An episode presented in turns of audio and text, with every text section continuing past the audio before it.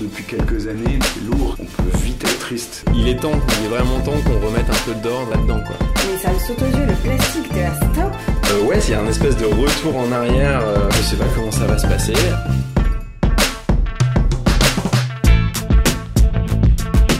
J'ai hâte de voir comment les gens vont réagir. Je ne suis pas exemplaire, c'est juste j'essaie de faire ma part.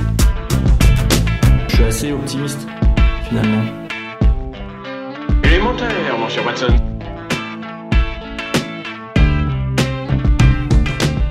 Bonjour à tous, vous écoutez Élémentaire Club. À l'heure du réchauffement climatique, de Deliveroo et de Tinder, on a décidé de réfléchir ici aux questions que nous sommes de plus en plus nombreux à nous poser et de faire un état des lieux de nos modes de vie. Si vous aussi vous cherchez des réponses, vous êtes au bon endroit. Bienvenue au club et bonne écoute.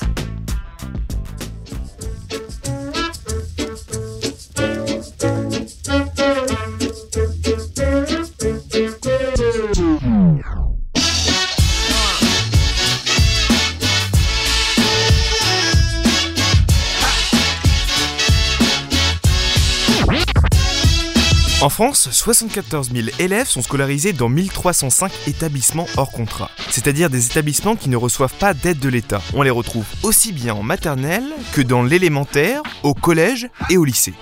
74 000 élèves, cela peut paraître dérisoire comparé aux 12 millions d'élèves inscrits dans les écoles du public ou du privé sous contrat.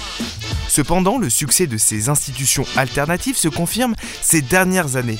Elles sont de plus en plus nombreuses et convainquent de plus en plus de parents. Nous nous sommes intéressés pour cet épisode aux raisons qui poussent certains parents à choisir une autre école, une autre pédagogie que l'école dite classique pour l'instruction de leurs enfants. Et toi, qu'en penses-tu de l'école? Faut-il l'améliorer? Je pense que l'école actuelle n'est pas terrible. Euh, il y a un laxisme chez les parents sur le plan éducatif. Les, les profs n'ont plus vraiment d'autorité et les enfants sont livrés à eux-mêmes. Donc, elle doit être améliorée. Aujourd'hui, je pense que l'école euh, n'est vraiment pas à la hauteur de ce que l'humanité euh, euh, nécessite pour passer les nombreuses crises qu'on a. Il y a des bons profs, mais l'école aujourd'hui, le système est nul. Moi, je pense qu'il y a beaucoup de choses à améliorer, notamment avec les moyens technologiques, de faire une école un peu plus spécifiée pour les besoins de chacun. Il y a urgence. Et encore une fois, c'est pas euh, c'est pas l'école qui change, c'est tout le monde. Pour l'école. Qu'est-ce que c'est qu'une école alternative par rapport à l'école dite traditionnelle? Pour y répondre, je vous propose d'aller à Bailly, dans le département des Yvelines, en Ile-de-France, à la rencontre de Sylvie Descleb, créatrice et directrice de la seule école lycée Montessori en France. Alors, je m'appelle Sylvie Descleb. Euh, j'ai créé euh, ma première école Montessori il y a 30 ans euh, pour mes enfants, pour mon fils aîné quand il était petit. Euh, parce que j'avais pas de très beaux souvenirs de l'école traditionnelle, donc je souhaitais euh, lui faire bénéficier d'une autre pédagogie et surtout une pédagogie où on respectait l'enfant comme un être individuel en fait. Donc j'ai créé cette école maternelle au début, bilingue parce que moi je souhaitais que les enfants apprennent l'anglais le plus tôt possible parce que je savais que l'enfant apprenait beaucoup plus facilement petit. Et ensuite, euh, quand ils ont grandi, ben, l'école a grandi en même temps qu'eux. Donc euh, d'abord la maternelle, puis après on a ouvert le primaire, ensuite le collège et ensuite le lycée. Donc de ce fait, on est là, j'ai la seule école Montessori en France qui va de la maternelle au lycée depuis très longtemps. Ce que j'aime beaucoup chez Montessori, c'est le fait de respecter euh, l'enfant, c'est l'attitude de l'adulte aussi qui doit être d'une extrême bienveillance. Hein. Elle, a, repensé totalement l'attitude de l'adulte par rapport à ce qui se passait à, son époque. C'est le fait que tout petit, on considère que l'enfant peut apprendre énormément dans la mesure où on crée autour de lui un environnement adapté et qu'on décide pas, par exemple, que tous les enfants qui ont 3 ans doivent faire ça parce qu'ils ont 3 ans, tous les enfants ont 4 ans, etc. En fait, c'est l'enfant qui est au cœur de son apprentissage. En plus, moi j'aime beaucoup cette pédagogie parce que la finalité c'est la paix dans le monde quand même et qu'elle pensait, qu'elle considérait que seule l'éducation pouvait créer un monde de paix. moi je crois beaucoup à ça. Je pense que tous ces enfants sont les enfants qui seront les adultes de demain et je pense que passer par une éducation de bienveillance mais qui va développer euh, leur confiance en eux, leur autonomie, leur tolérance aussi les uns envers les autres, le fait aussi de s'accepter eux-mêmes. Donc je pense que c'est pour moi c'était vraiment très important cette idée de paix dans le monde. Et ensuite, Maria Montessori a mis en place énormément, a créé beaucoup de matériel qui est particulièrement adapté aux besoins de l'enfant. Ce matériel, on l'a dans les classes, par exemple pour enseigner les maths, pour développer les sens, pour enseigner la lecture, qui est complètement adapté aux enfants. Et de cette façon-là, l'enfant apprend d'une manière très solide et très durable, et aussi dans le plaisir. Hein. Qu'est-ce qu'il y a de différent ici qu'on ne retrouve pas dans une école traditionnelle, dans une école publique par exemple? Il y a beaucoup de choses. Hein. Alors, euh, ce qu'on trouve pas dans une école publique, malheureusement, justement, c'est le matériel, à Montessori. Hein. On a tout un matériel euh, de mathématiques, par exemple, qui leur permet de tout comprendre en concret. Hein, puisque Maria Montessori, elle avait remarqué que l'enfant devait d'abord voir le concret pour après passer à l'abstrait. Devait manipuler aussi, tout doit passer par la main. Donc on a énormément de matériel de maths notamment. Après on a du matériel dans chaque domaine en fait, hein, dans le développement des sens, pour la géométrie, pour la musique, pour apprendre à lire, pour la grammaire. Tout ce matériel-là, il existe pour l'histoire, pour la géographie. Tout ça, ça n'existe que dans la pédagogie Montessori. Donc ça, c'est très différent. En plus, bon, il y a quelque chose qui est aussi différent, mais qui commence peu à peu à revenir dans l'éducation nationale. C'est le mélange des âges. Hein. Nous, on a des classes de 2 ans à 6 ans, de 6 ans à 10 ans. Donc, on fait vraiment le mélange des âges pour respecter cette individualité, en fait. Euh, quand ils sont petits, quand ils ont 3 ans, ils vont apprendre à compter avec des perles. Hein. donc, ils savent que ça, c'est des unités. Quand il y a des 10 unités, il y a une dizaine. C'est une petite barrette de 10. Après, quand il y a 10 dizaines, ils ont une plaquette avec une centaine. Quand ils ont 10 centaines, ils ont un gros cube de 1000 quand ils sont petits. Donc, ils comprennent que 1000, c'est beaucoup pour apprendre euh, à lire. On va apprendre avec des petits objets. On va, ils vont toucher des lettres, euh, tu sais, des parce que Maria Montessori avait remarqué, avait observé que tout devait passer par la main, et c'est ce que les neuroscientifiques ont aujourd'hui euh, euh, observé aussi, quoi, prouvé qu'en fait tout doit passer par la main, que tout ce qui passe par la main va s'imprimer dans le cerveau de, l'enfant. Donc il y a toutes ces lettres rugueuses, des chiffres rugueux, tout un matériel comme ça qui est, qui est propre à notre pédagogie en fait. Moi en tout cas dans mon école, un de mes premiers objectifs c'est que l'enfant soit heureux. Parce que pour moi un enfant heureux, il va mieux apprendre. Et euh, c'est connu, hein, si on est heureux, on sécrète une certaine hormone euh, qui permet d'ouvrir plus le cerveau, de se sentir mieux. Donc pour moi, c'est une des bases.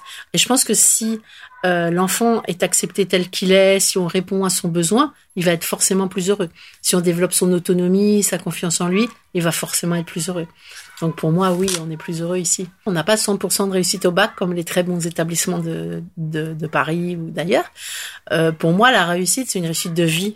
Hein, c'est ce que je disais, c'est des êtres qui sont plus bienveillants, qui vont plus créer un monde de paix, qui sont heureux dans leur vie, qui trouvent leur propre chemin. Et si on trouve son propre chemin, je pense qu'on est un adulte plus heureux. Donc là-dessus, oui, je pense qu'ils sont plus heureux et qu'on réussit mieux. Après, si on pense en termes de résultats, on a des résultats euh, tout à fait normaux, corrects. Mais je pense que oui, les enfants sont plus heureux, plus confiants en eux, plus autonomes, plus confiance en l'adulte, ont plus confiance en l'avenir aussi. Ça oui, je pense que oui. En fait, on est une grande famille en fait. Hein, on, garde, énormément de liens puisqu'on passe euh, beaucoup. Il y a une très grande proximité entre les professeurs et les, enfants et entre moi et les jeunes. Et, et j'ai beaucoup de retours. J'ai maintenant des, élèves qui sont papa, maman, tout ça, et on continue à se voir beaucoup. Et je pense qu'ils sont heureux, oui. Déjà, ils trouvent leur propre chemin de vie, vie professionnelle, ce que je pense qui est très important. Donc, ils ont des carrières variées dans tous les domaines, mais c'est leur choix. Ils sont pas allés là parce qu'il faut aller là ou parce qu'ils savent pas où aller. Ils ont fait ce choix. Donc je pense que oui, ils sont heureux, ouais. Sylvie m'explique que les parents sont prêts à venir de loin pour que leurs enfants soient scolarisés à l'école Montessori, une école qui d'ailleurs accorde plus d'importance aux arts et aux outils qui leur serviront dans la vraie vie, mais sans négliger les autres matières pour autant. Pas forcément du tout. Pour les petits, oui, c'est plutôt la région, et encore qu'il y a des parents euh, qui font une heure de trajet tous les jours pour venir jusqu'ici parce qu'ils veulent vraiment cette école. Après, en ce qui concerne les collégiens et les lycéens, euh, il y en a très peu qui habitent dans la région. Il y en a beaucoup qui viennent en train, en bus et qui viennent de loin. Alors, il y a des cours de musique, mais pas pas pas en lycée. Hein. Mais par exemple, pour préparer les oraux de, de, français, c'est un prof de théâtre qui vient les préparer. Pour euh, préparer euh, qu'ils aient un peu moins de stress au moment des examens, il y a une personne qui vient, qui est sophrologue, qui fait de la méditation. On essaye de les préparer le plus possible comme ça. Par exemple, ceux qui veulent faire de l'art, eh ben, ils peuvent prendre l'art en option et il va y avoir quelqu'un qui va les suivre en art. On est obligé d'enseigner les mêmes matières puisqu'on veut que les élèves réussissent les examens. Hein. Donc on veut qu'ils réussissent le brevet, on veut qu'ils passent le bac, et après il faut qu'ils rentrent dans toutes les écoles classiques. Donc on, est, on a cette obligation de leur enseigner les mêmes matières. Par contre, on peut rajouter des choses. Nous ici, on a mis l'accent sur les langues, donc ils font beaucoup plus d'anglais, plus d'espagnol. Et puis après, moi je pense que ma responsabilité, c'est de leur euh, offrir le plus possible pour qu'ils sachent gérer leurs émotions, pour qu'ils aient confiance en eux, pour qu'ils réussissent euh, dans leur vie, réussissent les épreuves, mais au-delà des épreuves des examens. C'est pour ça que je disais un prof de théâtre pour qu'il soit à l'aise à l'oral, parce que plus tard dans l'entreprise, il faudra être à l'aise à l'oral. Moi, je pense que je dois les préparer le plus possible à la vie après. Donc on rajoute des choses, mais la base, ce sont les matières que reçoivent les autres, peut-être d'une autre façon, avec les professeurs qui ont une approche différente, mais on, est obligé de faire les mêmes matières on respecte euh, euh, les mêmes heures que dans l'éducation nationale. Hein. S'il faut 6 heures d'écho, ils auront 6 heures d'écho. Par contre, euh, on peut rajouter des heures parfois si on voit un élève qui a besoin de faire un peu plus de maths. Ben, le prof il peut rester un petit peu plus pour, pour l'aider pour les maths. On peut en rajouter, mais on peut pas en faire moins. Qu'est-ce qui arrive finalement s'il n'y a pas de punition euh, Qu'est-ce qui arrive à un élève qui fait une bêtise? Ça... Ah ça c'est difficile. En fait tout dépend le degré de bêtise. Mais euh, nous, euh, quoi, moi, je je céderai jamais à la punition parce que pour moi, ça n'a pas de sens. Hein. Donc c'est vrai qu'il y en a qui sont qui arrivent en cours de scolarité, qui ont été toujours dans un système où il y a des punitions, où il y a des mauvaises notes, où il y a des cols, et en fait, ils peuvent pas s'habituer à ce type de pédagogie. Donc ça, on peut pas les garder, malheureusement. Mais il y en a pas beaucoup. Puis on parle beaucoup avec eux. Moi, je considère qu'il faut que ce soit des êtres libres. la punition, on n'est plus un être libre. Et puis, dans la vie d'adulte, on n'est pas puni quand on travaille pas bien euh, dans son travail. Donc euh, euh, après, il reste au professeur d'être suffisamment charismatique pour pour être respecté. Après, bon, je, je te disais, il y avait des il y a des élèves qui qui s'habituent pas à ça. Et, et, donc on ne peut pas les garder. Mais la majorité, à force de dialogue, ils sont beaucoup plus heureux de d'être des gens bien et de bien se comporter. Je sais pas si c'est un plaisir de faire des bêtises, quoi. Après, évidemment, le jeune il essaye toujours de pousser les limites. Mais il y a beaucoup de communication, euh, voilà, beaucoup de dialogue. Je pense que le dialogue est bien meilleur qu'une punition. En fait, moi, j'aimais pas aller à l'école. Hein. J'avais, j'ai aucun bon souvenir de l'école. Pour moi, euh, la relation déjà entre l'enseignant et mais moi c'est il y a longtemps, j'ai 60 ans. Hein. Donc l'enseignant et l'élève n'étaient pas euh, du tout euh, bienveillantes en fait. Les professeurs ils pouvaient mal nous parler, ils nous mettaient des mauvaises notes et, et pour moi c'était humiliant il y avait une certaine euh, de, l'humiliation un petit peu. Il y avait ce, ce problème d'école, des punitions, ce problème des mauvaises notes. En fait, on, pour moi, on n'était pas heureux à l'école en fait. Hein. Et il n'y avait pas une relation euh, de confiance avec euh, l'enseignant. était plutôt une autorité qui était là pour nous transmettre son savoir et euh, tout le monde ce que, je, que je te dis tout le monde la même chose en même temps c'est pas possible quoi quand tu observes euh, des jeunes enfants euh, il y a jamais un enfant qui quoi les enfants marchent tous à des âges différents les enfants commencent à parler à des âges différents pourquoi tout d'un coup on décide que tout le monde doit faire la même chose en même temps? Et, puis il y avait aucune part justement à, l'autonomie. Hein. On devait faire comme ça et pas autrement. Et moi j'ai un peu du mal avec ça parce que j'ai vraiment beaucoup besoin de liberté. Et la privation de liberté, j'avais vraiment l'impression qu'on était comme dans une petite prison. Moi, ça, c'est pas possible, quoi. En fait, je pense que le, il y a plusieurs problèmes. Une chose que moi, qui, je pense qui est complètement dépassée, c'est le cours magistral. Je pense qu'on peut plus demander à, à 30 euh, enfants de n'importe quel âge d'être assis de 8 heures du matin à 17 heures à écouter des professeurs donner leurs cours. Ça, moi, je pense que c'est complètement dépassé. Ensuite, oui, il y a le problème du nombre d'élèves par classe. Et c'est vrai que du fait du cours magistral, tout le monde fait la même chose en même temps. Et il faut que tout le monde avance en même temps. Donc, s'il y a des élèves qui ont besoin d'aller plus vite, eh ben, ils sont obligés d'attendre les autres. Ils s'ennuient. Souvent, ils mettent le bazar ou ils se referment sur eux-mêmes. Pareil, si un enfant a des difficultés qu'il aurait besoin peut-être qu'on lui explique deux fois et peut-être avec d'autres mots, eh ben non, celui-là, c'est pareil, ça va avancer, il reste sur le côté. Ça, c'est des choses qui qui arrivent pas avec Montessori, puisqu'en fait, c'est une pédagogie totalement individualisée. C'est-à-dire que on explique à chacun.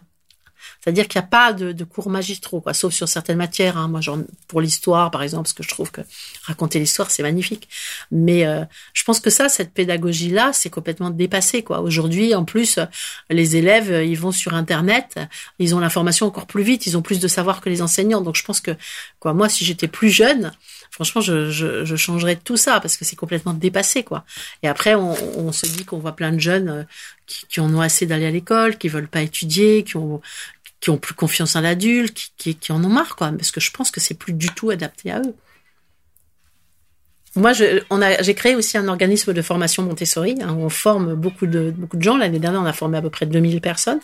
Parmi ces 2000 personnes, il y a beaucoup de professeurs des écoles publiques qui, euh, justement, changent leur méthode de, de, de travail, hein, surtout en maternelle et puis maintenant de plus en plus en élémentaire.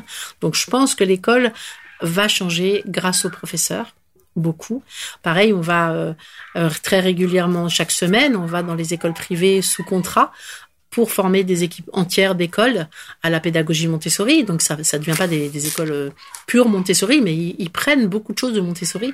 Et là-dessus, je pense qu'il va y avoir un changement, oui, qui va prendre du temps, hein, parce qu'il y en a d'autres qui résistent, parce que ça c'est de leur propre chef, hein, de chaque prof, pour chaque éducateur, chaque, chaque enseignant euh, a la liberté euh, d'enseignement. Donc ça, je pense que ça va changer petit à petit, mais je pense que ça va prendre beaucoup de temps. Après, sur le collège, ça va être encore plus long, puisqu'en fait, ça a commencé par la maternelle. Maintenant, petit à petit, c'est l'élémentaire. Et puis, maintenant, peu à peu, il y a des professeurs de collège qui viennent voir, parce qu'ils se disent, mais non, ça fonctionne pas, notre façon de faire, il faut qu'on trouve autre chose. Mais je pense que ça va prendre très longtemps et que ça viendra des enseignants. C'est vrai que le problème, c'est que comme on, on finance tout, bah, nos écoles sont chères et que ça, ça limite l'accès à, tout le monde. C'est pour ça que moi, un de, mes objectifs, c'est justement de, de faire tout ce que je peux pour que le, le système Montessori entre à l'école gratuite pour tous, en fait, pour que tous les enfants puissent en bénéficier. À la fin de l'interview, Sylvie reçoit un appel. C'est Thomas Poigny, un de ses anciens étudiants, qui l'appelle pour lui donner des nouvelles. Nous l'avons contacté, puis rejoint dans son restaurant à Paris. Qu'est-ce que cela fait d'être un ancien étudiant d'une école alternative? Comment a-t-il vécu ses années d'instruction? Thomas Poigny nous donne son témoignage. Bah écoute, euh, moi je suis arrivé à Montessori dans l'école de Sylvie euh, en cinquième, donc euh, c'était en 99, donc ça remonte un peu. J'ai fait toute ma scolarité à partir de la cinquième jusqu'au bac. J'ai passé deux bacs là-bas, un bac S, un bac ES, donc à deux années successives. Et, et avant ça, j'étais dans le public, à Hoche, à Versailles.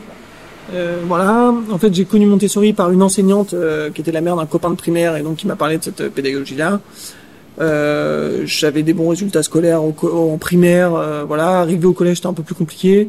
Du coup, euh, mes parents, ayant connaissance de cette école, m'ont dit bon bah est-ce que tu veux faire un essai? J'y suis allé. À l'époque, c'était tout petit parce qu'on était, euh, crois qu'on devait être 50 ou 60 élèves. Donc c'était dans une maison, c'était vraiment euh, quelque chose de complètement différent du lycée Hoche où on était, je sais pas 2000 ou je sais plus combien. Donc vraiment rien à voir, autre ambiance. Et, en fait, je m'y suis très bien senti, donc je suis resté toute ma scolarité les gros avantages qu'il y a eu pour moi, c'est euh, bah, c'est ce qui font un peu les valeurs Montessori, c'est-à-dire euh, l'autonomie, le fait de pouvoir avancer à son rythme, euh, d'être d'avoir un lien avec les profs, euh, les enseignants et tout le corps, enfin tout le, cadre euh, ouais, d'apprentissage qui était vraiment euh, tourné sur l'élève et en toute transparence. Donc on avait vraiment un échange continu.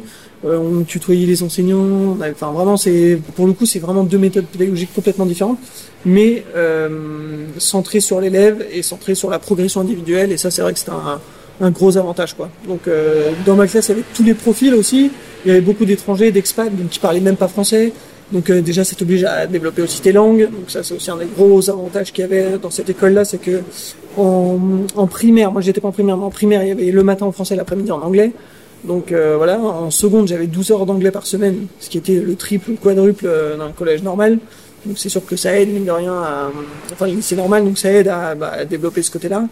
Donc euh, voilà, sur le, sur grossièrement sur Montessori, en tout cas, euh, voilà, moi j'ai passé vraiment une scolarité euh, super et je pense que j'en serais pas là aujourd'hui sans ça en tout cas, ça c'est sûr. Tu, tu me disais tout à l'heure que tu avais changé d'école, donc tu étais, étais, arrivé en cinquième. Ouais. Et pourquoi euh, avoir fait ce changement? C'est parce que tu te plaisais plus au collège euh, dans le public Ouais, en fait, le... je pense que c'est de, passer d'une école primaire où voilà, il y a quand même une relation avec l'enseignant qui est qui est assez soutenu, etc., à un grand collège où il y a 15 classes de 6e, et on n'est plus qu'un numéro en fait. Et je pense que j'ai pas forcément bien vécu ce côté-là. Après, il y avait aussi le point de vue fréquentation, c'était pas voilà, c'était pas la folie non plus. Donc euh, je pense que c'était un peu un tout euh, qui a fait que euh, mes parents ont eu cette opportunité-là, parce qu'à l'époque les places étaient quand même très chères et euh, très chères dans le sens où il y en avait peu, et donc il fallait que quelqu'un s'en aille pour pouvoir prendre une place. Et donc en fait quand il y a eu cette opportunité-là, on m'a proposé, puis je suis allé en essai un jour, et puis j'ai bien aimé donc euh, je suis resté quoi. C'est un super souvenir parce que j'ai passé bah, toute ma scolarité là-bas, j'ai grandi là-bas, donc c'est sûr que c'est ça joue au-delà des cours. Il y avait vraiment une ambiance générale. Enfin, tous les gens avec qui j'étais au collège sont encore mes amis les plus proches. On a tous évolué dans plein de trucs différents. Enfin, il y a vraiment tous les profils aujourd'hui. Donc ça c'est aussi intéressant, c'est qu'il y a tous les profils sur le moment parce que plein de gens viennent d'expat, d'horizons différents, de familles plus ou moins euh, identiques ou euh, complètement, enfin, vraiment éclatés au possible. Enfin, c'est vraiment, il y, avait de tout.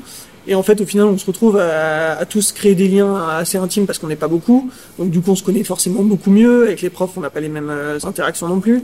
Et au final, ça crée des liens qu'on a du mal après à retrouver dans les écoles qu'on fait par la suite, etc. Ça, c'est sûr. Je pense que moi, ce qui est le, plus gros point fort euh, que je vois avec la, la, distance, parce que ça fait quand même 10 ans maintenant que je suis parti de Montessori, enfin 13 ans même, c'est euh, le contact qu'on a avec euh, n'importe qui. C'est-à-dire qu'en fait, on arrive, grâce à Montessori, à se fondre dans à peu près n'importe quel euh, moule et à s'adapter à n'importe quelle situation. Donc en fait, parler, euh, enfin dans les expériences professionnelles que j'ai eues, parler avec des grands patrons de boîte ou parler avec avec d'autres postes qui ont un attrait moins important du grand public, en fait pour nous c'est la même chose et en fait on estime tout le monde de la même façon. Et ça, je pense que c'est vraiment un des gros avantages, c'est ça, c'est de se fondre, d'être un caméléon, quoi.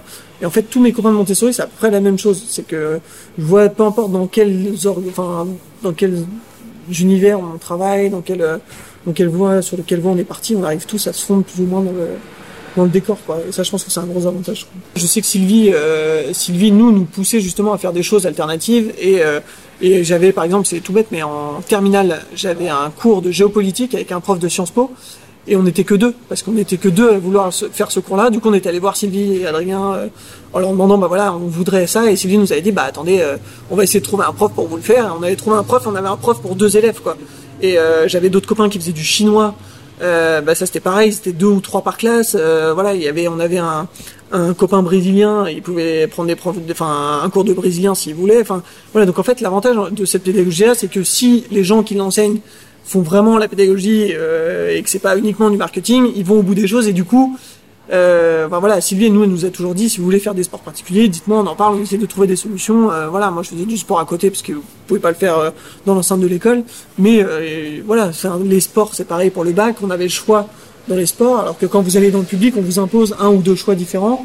Nous, c'était pas le cas. Enfin, on pouvait choisir ce qu'on voulait. Euh, après, on trouvait les profs après notre choix. Et c'était pas le prof qui décidait de ce qu'on allait faire. Donc euh, oui, enfin, c'est évident que c'était encore plus libre, je pense, euh, que ça. Est-ce que le rapport élève-professeur est vraiment si différent que dans une école classique? Est-ce qu'on a des professeurs que l'on apprécie plus que d'autres ou au contraire que l'on supporte moins?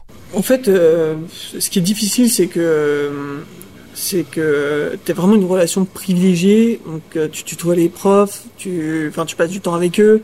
Moi, je rentrais en, en bus le soir avec mon prof d'histoire géo, donc, euh, enfin voilà, c'est vraiment des, des, relations qui sont complètement différentes. Et aujourd'hui, j'ai encore des nouvelles de lui. Enfin, alors que ça fait 15 euh, ans quasiment que je suis parti. On boit des cafés deux, trois fois par an. Enfin, c'est vraiment pas du tout la même relation. Donc effectivement, je pense que la relation générale est complètement modifiée avec l'enseignant et ce qu'il représente. Euh, dans le bon sens. Et après, euh, bah, comme pour tout, il y a des affinités, euh, il y a des preuves que je reverrai jamais et que je suis très content de pas les voir. Et eux, ils sont certainement contents de pas me voir non plus. Donc oui, c'est de toute façon, c'est dans toute la, mais dans la vie en général, c'est ça. C'est-à-dire dans l'entreprise, c'est pareil. Toujours des affinités à droite à gauche et voilà, tu t'adaptes quoi. Alors je pense que le plus gros le plus gros impact que tout le monde ressent et que moi j'ai ressenti en tout cas quand je suis parti après dans le supérieur, c'est qu'en fait on n'hésite pas à poser des questions quand on comprend pas, on n'hésite pas à aller voir les profs en fin de cours en leur disant bah ça j'aimerais bien que tu me réexpliques ou à demander des exercices complémentaires pour vraiment bien comprendre.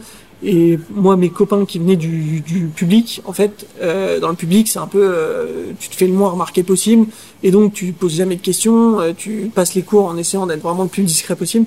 Et nous, c'était l'inverse, c'est-à-dire qu'en fait, quand tu étais discret, ils venaient te chercher, c'était qu'est-ce que tu fais, pourquoi tu parles pas, machin, t'en es où, qu'est-ce que enfin voilà. Et en fait, ça retransposé plus tard fait que nous, on posait plein de questions, et du coup, même dans le supérieur, au début, je me souviens, j'ai des copains qui me disaient, mais arrête de, enfin, de lever la main tout le temps. Pourquoi tu poses des questions? Attends, enfin, tu, tu comprendras avec le temps ou si on t'a pas besoin de comprendre. Euh, de toute façon, euh, c'est de la mémoire immédiate. Une fois passé le contrôle, euh, t'oublies et voilà. Mais en fait, c'est c'est ça vraiment le plus important, c'est de comprendre les notions et voilà. Et en fait, je pense que ça nous a permis de de vraiment nous libérer sur la relation avec l'enseignant et d'être libre dans le fait de poser des questions. Quoi.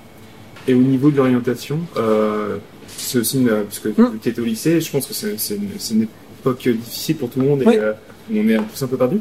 Comment ça se passe au niveau de l'accompagnement? C'est-à-dire qu'on t'a, on t'a un petit peu aiguillé vers ce que tu, ce que tu voulais faire, on t'a poussé ou... En fait, non. Et euh, on m'a pas poussé. On m'a, enfin, pour le coup, enfin, c'est, en fait, moi, ça a fonctionné un peu comme mes parents. C'est-à-dire que mes parents, euh, pour le coup, c'est plus euh, eux qui ont été le moteur de, la, de ce que je voulais faire ensuite, dans le sens où voilà, ils m'ont accompagné à des portes ouvertes. On a fait pareil d'événements comme ça ensemble. Euh, l'école, en fait, enfin, en tout cas, la pédagogie Montessori te, permet d'ouvrir tous les horizons en te laissant euh, penser, croire et à juste titre que tu peux tout faire. En fait, c'est vrai, on peut tout faire. Il faut juste trouver le bon moyen d'y arriver en fonction de nos capacités et tout ça. Mais t'as un aspect assez lucide sur ta personne quand tu arrives au bac, euh, en tout cas par Montessori. Et du coup, on savait à peu près tous euh, ce qu'on était capable de faire ou non, et du coup, ce vers quoi on allait tendre, quoi. Et, euh, et c'est marrant parce que il n'y avait pas vraiment de, il y a pas vraiment de normes en fait, parce que moi, enfin dans l'exemple de mes copains les plus proches, euh, il y en a un qui est parti euh, faire de la finance au Luxembourg, il y en a un qui est avocat euh, pénaliste, euh, il y en a deux qui ont monté leur boîte. euh, Enfin, moi, je suis restaurateur. Enfin, il y a vraiment de, de tous les de tous les profils. Donc, euh, c'est non, c'est plus, on nous a plus fait prendre conscience qu'on pouvait faire ce qu'on voulait et que c'était à nous de chercher aussi et de trouver. Euh, mais comme en même temps la pédagogie Montessori développe justement ce côté-là d'autonomie, etc.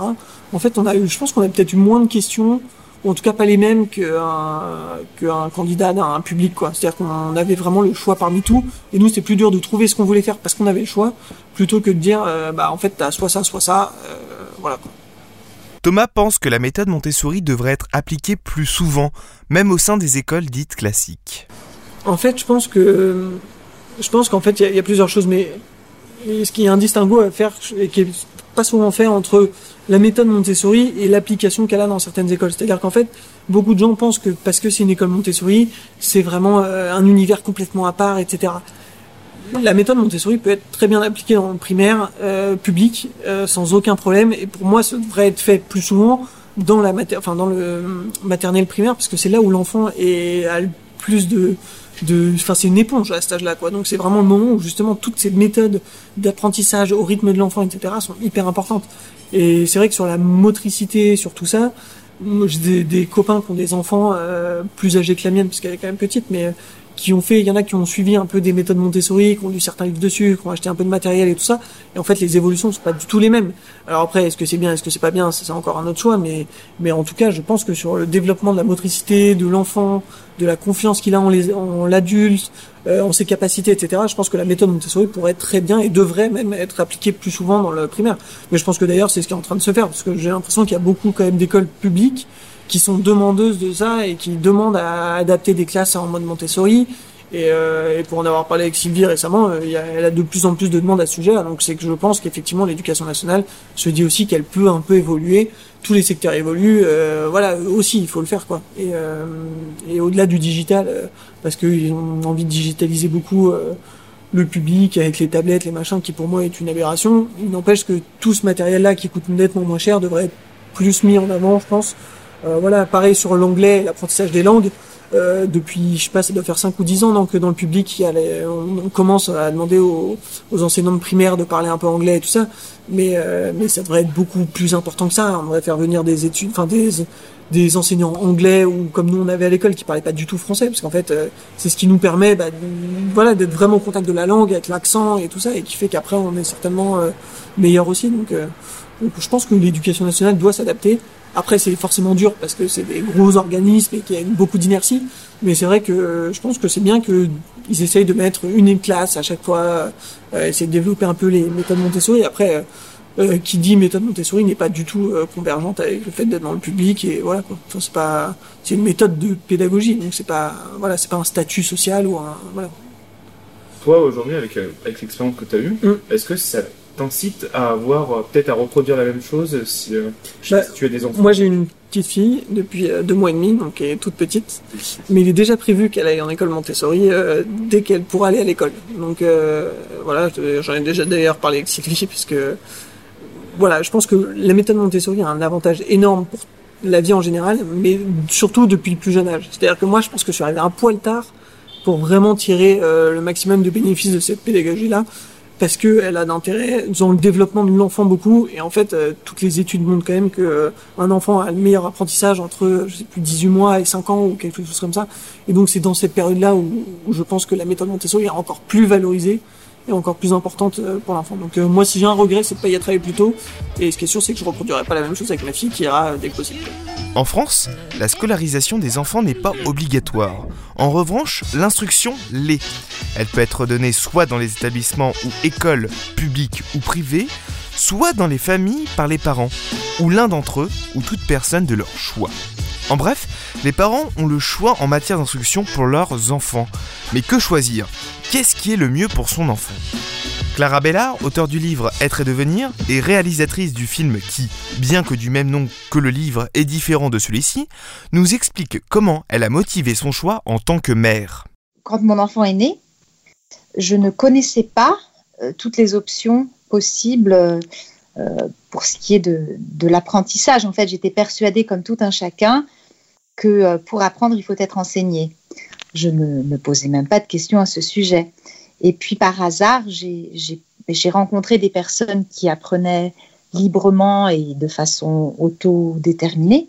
Et j'étais tout à fait perplexe. Je ne comprenais pas comment c'était possible. Euh, mais je pense qu'on on est tous un peu pareil. On est, on est quand même très formaté par rapport à l'apprentissage.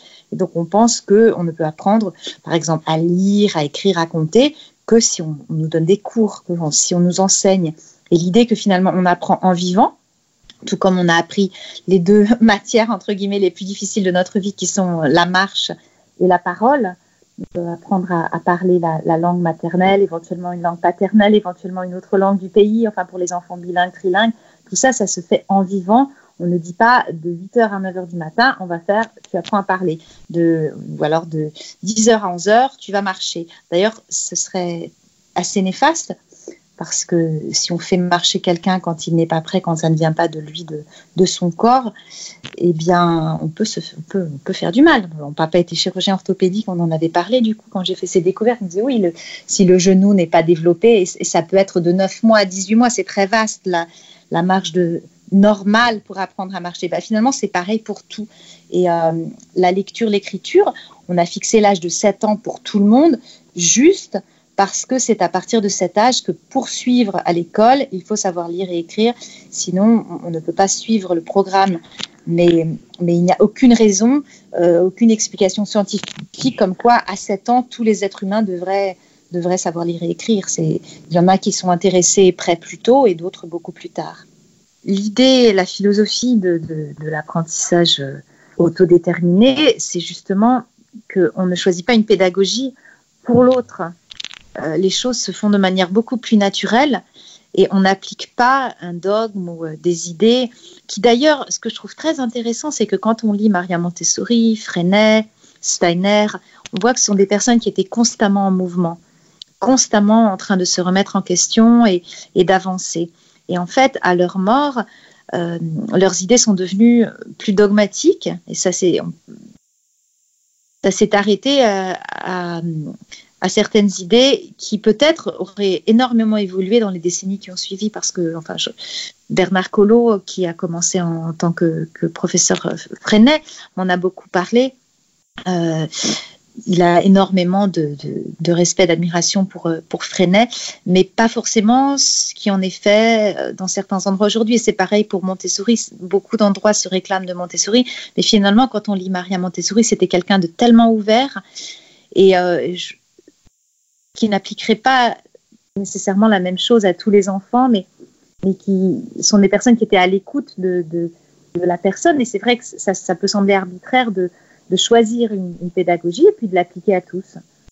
Et puis finalement, pédagogie, après, je suis vraiment très intéressée par la lecture de personnes comme Jean-Pierre Lepris, qui, qui, était, euh, qui a travaillé pour l'éducation nationale pendant 50 ans et sur cinq continents en tant qu'instituteur et puis ensuite en tant qu'inspecteur. Qu et, et, qui remet vraiment en question l'idée même de pédagogie, l'idée même d'enseignement, parce que j'apprends, ça, ne peut venir que de moi. Donc ça, c'est encore tout un autre, un autre débat qui s'ouvre et, c'est passionnant de se poser ces questions-là. Je ne parle jamais d'école à la maison, ni d'éducation par les parents, mais parce que ce n'est ni l'école ni à la maison, ce dont, ce dont ça existe, l'école à la maison, mais ce dont parle être et devenir, le livre et le film, ce n'est pas à l'école et ce n'est pas à la maison.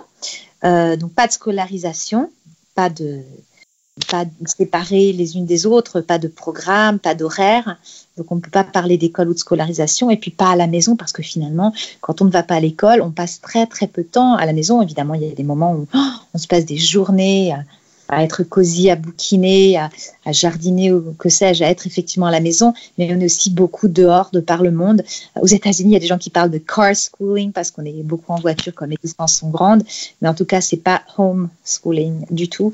Et, euh, et c'est certainement pas par les parents, c'est par le monde, tous les animaux, les amis, les voisins, les personnes qu'on peut rencontrer au marché, euh, tout, toutes les rencontres sont des, prétextes pour apprendre et pour se poser de nouvelles questions. Et qu'en est-il de la préparation des enfants aux épreuves qu'ils doivent passer lors d'examens? Clara nous donne son avis sur le fait de séparer les matières et contrôler les enfants dans chaque matière de façon cloisonnée. Ça dépend beaucoup des familles. Je pense qu'en France, c'est particulier parce que comme il y a des contrôles, les parents sont très anxieux euh, et ont besoin d'être d'être rassurés du côté de pour chaque matière, j'aurai quelque chose à montrer. Donc effectivement, souvent les parents ont des, classeurs avec des pochettes transparentes dans lesquelles ils mettent voilà aujourd'hui on est allé à tel musée. Donc on a couvert euh, l'histoire ou la géographie euh, mais sinon dans des pays où il n'y a pas de contrôle ça peut être beaucoup plus fluide parce que justement cette idée de matière séparée c'est complètement inventé euh, il y a quelques centaines d'années 200 ans enfin c'est très récent. Les, matières séparées c'est finalement, ça n'a pas tellement de sens parce que vous prenez par exemple la musique, un enfant qui est passionné par la musique, dans la musique, il y a des maths, il y a l'histoire, il y a la géographie, des, des compositeurs, tiens, lui, il était hongrois, c'est où la Hongrie? Enfin, cette séparation, elle est, elle est, elle est dommage, elle est néfaste, euh, et puis elle est très arbitraire. Donc, nous, on ne pense pas forcément, aujourd'hui, on va faire de la géographie. Mais euh, tiens, on a rencontré quelqu'un qui, qui vient du Vietnam, qui nous a appris à faire des rouleaux de printemps. Bah, c'est où? Tiens, on a un globe justement. Bah, tiens, le Vietnam, c'est où, maman?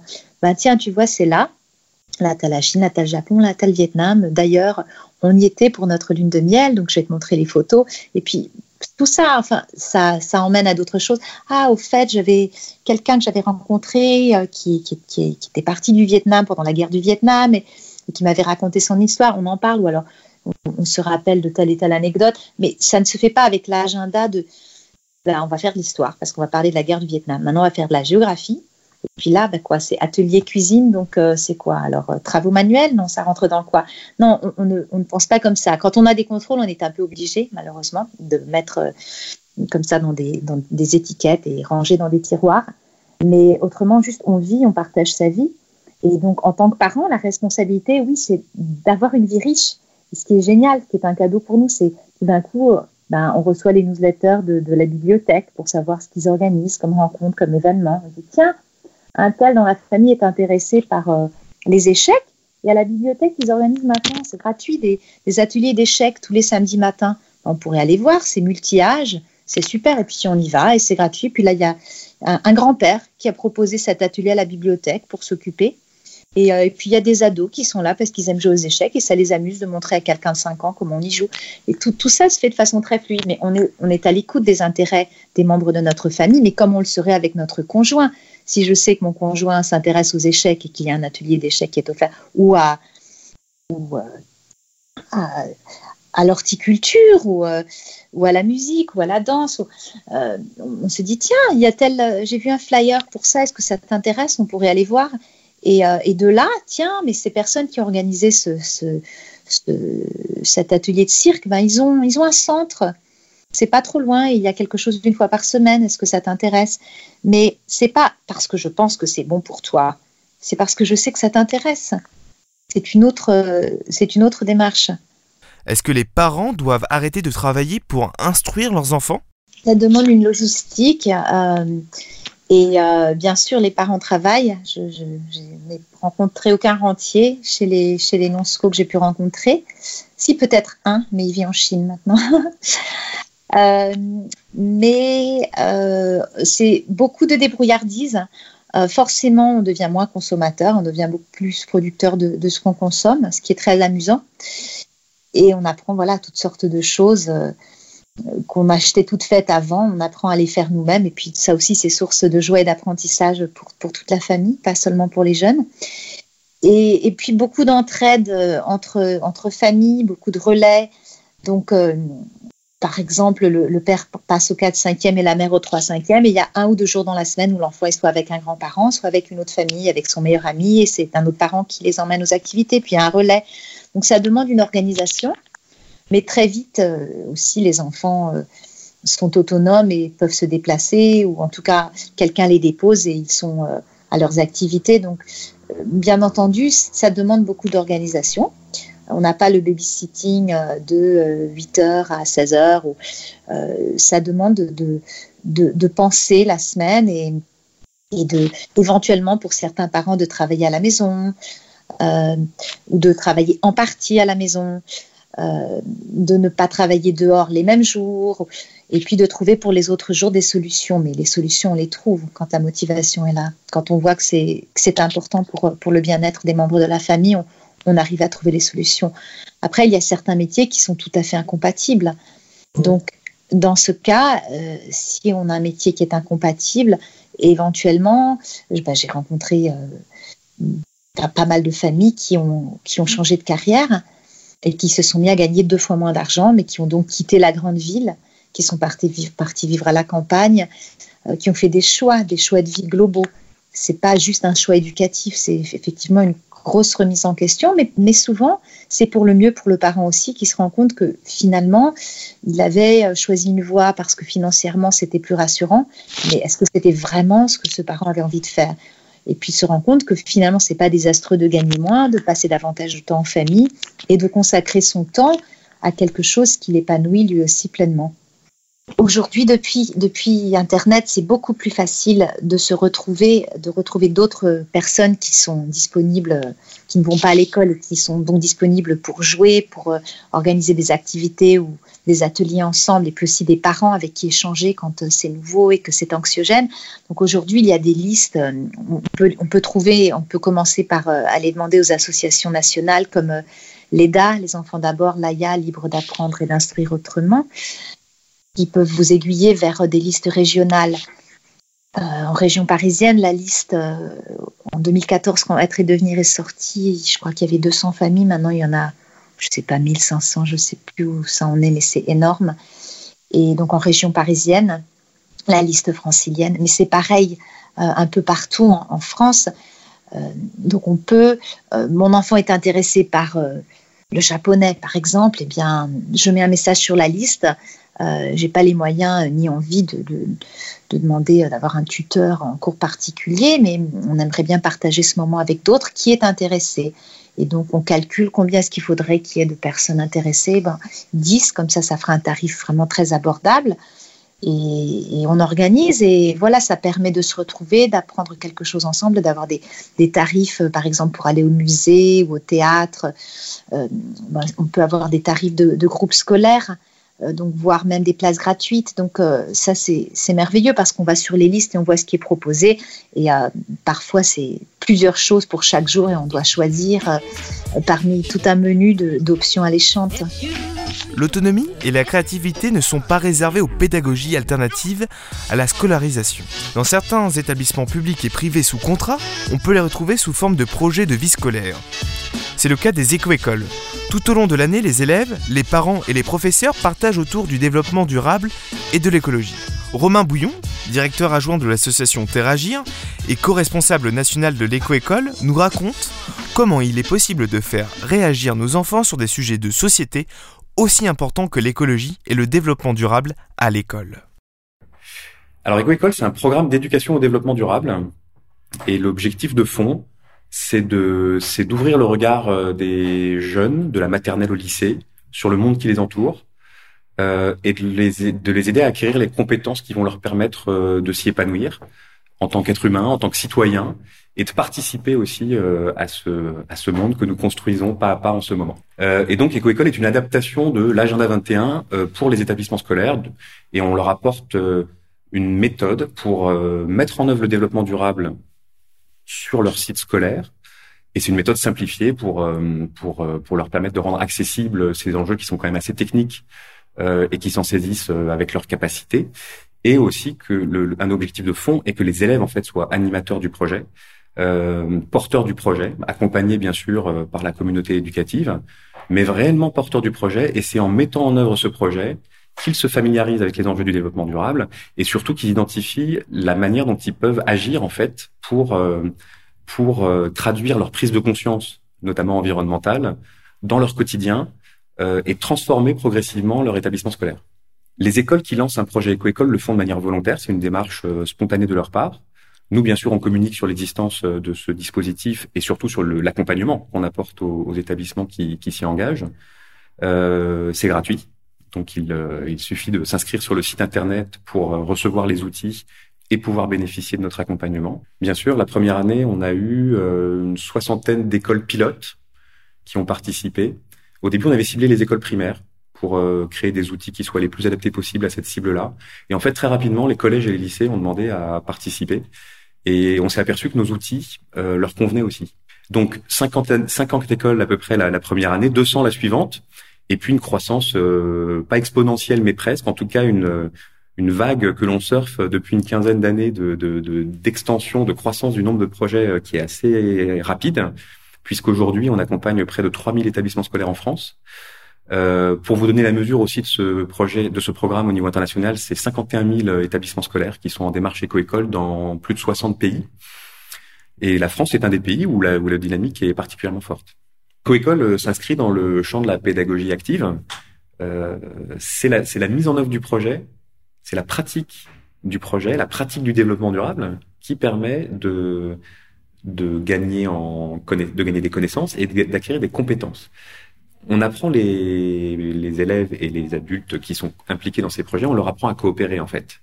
On les on leur apprend à s'écouter, on s'efforce en tout cas de leur apprendre à s'écouter, on leur on essaie de les aider à, à mieux se comprendre. Euh, nous avons des représentations euh, chacun les uns et les autres très variées euh, sur le monde. Aujourd'hui, le partenariat est considéré, les partenariats sont considérés comme la une des principales solutions pour l'atteindre, pour réussir la mise en œuvre du développement durable, que ce soit à toutes les échelles, que ce soit à l'échelle d'une école, d'un pays et du monde. Euh, pour revenir aux élèves, on, a, ce retour des, enseignants que la démarche éco-école permet d'aborder positivement ces, enjeux, ces, problématiques, et de manière constructive, encore une fois, avec une approche solution. Euh, et parmi les bénéfices collatéraux, j'ai envie de dire, de, des projets éco-école, euh, il y a le fait que ça génère un climat relationnel entre les élèves entre eux, entre les élèves et les enseignants, et aussi entre les enseignants, à plein de niveaux. On a, on a fait une étude qui a donné des résultats vraiment euh, très encourageants euh, sur le, la qualité euh, relationnelle qui, qui, qui, qui s'améliorait euh, à tous les niveaux dans les, dans les établissements scolaires en démarche éco-école. Et on a aussi pu mesurer que les, les, parents, des, les parents des élèves euh, en grand nombre, je crois que c'était plus des trois quarts, qui, qui affirmaient euh, très clairement que euh, le projet avait aidé leurs élèves à s'épanouir à l'école. Et 86% des, des, établissements scolaires estiment, enfin en tout cas de ceux qui ont répondu, des enseignants qui ont répondu, 86% des enseignants qui ont répondu à notre étude estiment que le projet a renforcé la motivation des élèves par rapport à, aux enseignements. Merci pour votre écoute. Vous retrouverez toutes les références dans la description de l'épisode. Et si vous avez envie de découvrir chaque semaine des marques, des associations ou des personnalités qui ont un impact sociétal ou environnemental, pensez à vous abonner à notre newsletter, La Relève. Pour cela, il vous suffit de vous inscrire sur notre site élémentaireclub.com. Vous pouvez aussi nous retrouver sur les réseaux sociaux. N'hésitez pas à nous écrire, à nous faire part de vos commentaires et des sujets que vous aimeriez voir traités. Et bien sûr, vous pouvez nous laisser une note sur le podcast qui est très utile pour nous. Rendez-vous dans 15 jours pour un nouvel épisode.